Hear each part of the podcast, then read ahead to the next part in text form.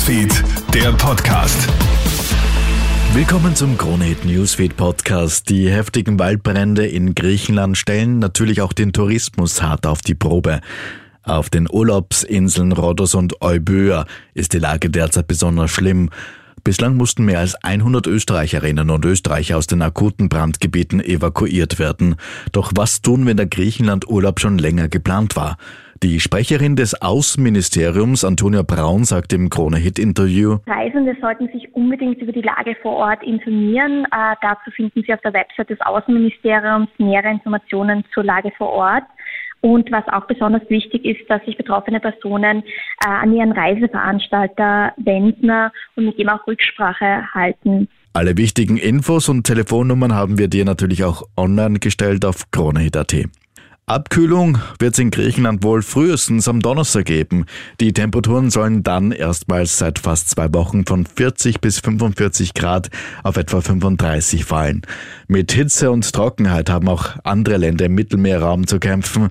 Eine hohe Waldbrandgefahr besteht etwa in Frankreich, Italien, Spanien und Portugal. Auf Malta haben die hohen Temperaturen auch zu Stromausfällen geführt, die teils sogar bis zu 36 Stunden angedauert haben. Hagelkörner schlagen Loch in ein Flugzeug. Unglaubliches passiert gestern auf einem Delta Airlines Flug von Mailand nach New York City. Kurz nach dem Start gerät das Flugzeug in ein schweres Gewitter. Heftiger Hagel prasselt auf die Maschine ein und verursacht einen Sprung auf der Scheibe des Cockpits. Daraufhin entschließen sich die Piloten zur Notlandung in Rom.